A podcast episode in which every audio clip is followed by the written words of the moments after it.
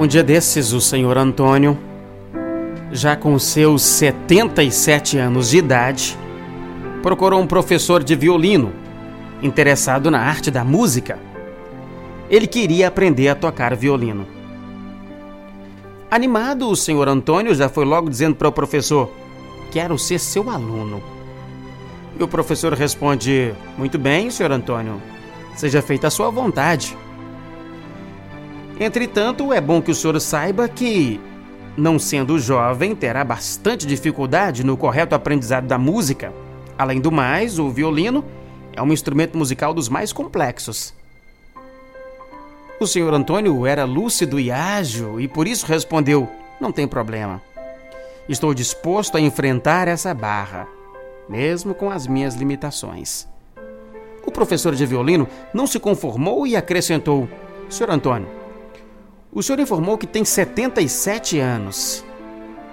Já se deu conta de que, para sua iniciação musical, serão necessários anos e anos dedicados a estudo e exercícios? Considerando os seus 77 anos, a sua vida está caminhando para o final. Não lhe parece um desperdício estudar? Foi aí que o senhor Antônio sorriu e deu uma lição fora de série ao jovem professor, dizendo: de forma alguma é um desperdício. O esforço do aprendizado me oferecerá motivação para a vida, alegrará meu presente e também preparará o meu futuro. Tenho certeza de que, quando partir desta vida, estarei enriquecido com noções musicais. Isso facilitará a minha reintegração na pátria celestial. Afinal, lá também há violonistas.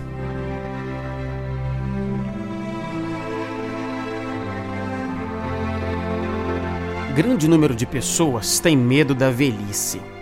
O próprio termo velhice vem sendo substituído pela expressão terceira idade ou melhor idade para causar menos impacto. É que, de um modo geral, as pessoas somente observam a velhice como um período da diminuição das forças físicas, da menor resistência do organismo a doenças. Em certos casos, a velhice é vista como um momento da redução da capacidade mental, dependência de outros nas necessidades pessoais e proximidade da morte. Diante da velhice que se aproxima, a pessoa fica matutando algumas perguntas como: O que será de mim? Será que vou ficar inútil? Será que me abandonarão em um asilo? Essas dúvidas, se alimentadas com frequência, podem gerar angústia e infelicidade.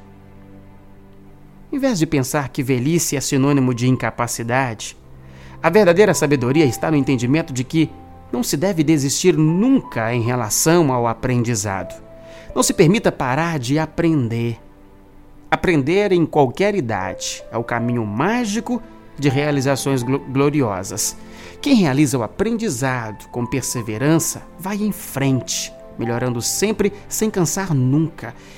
Bem dizem que a juventude só acaba quando, quando se apaga o entusiasmo. Top Gospel.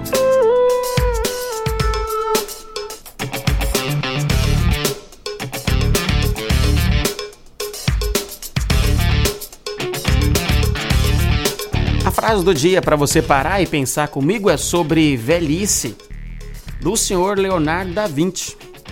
Leonardo da Vinci, nascido em 1452, foi uma das mais importantes figuras do Renascimento.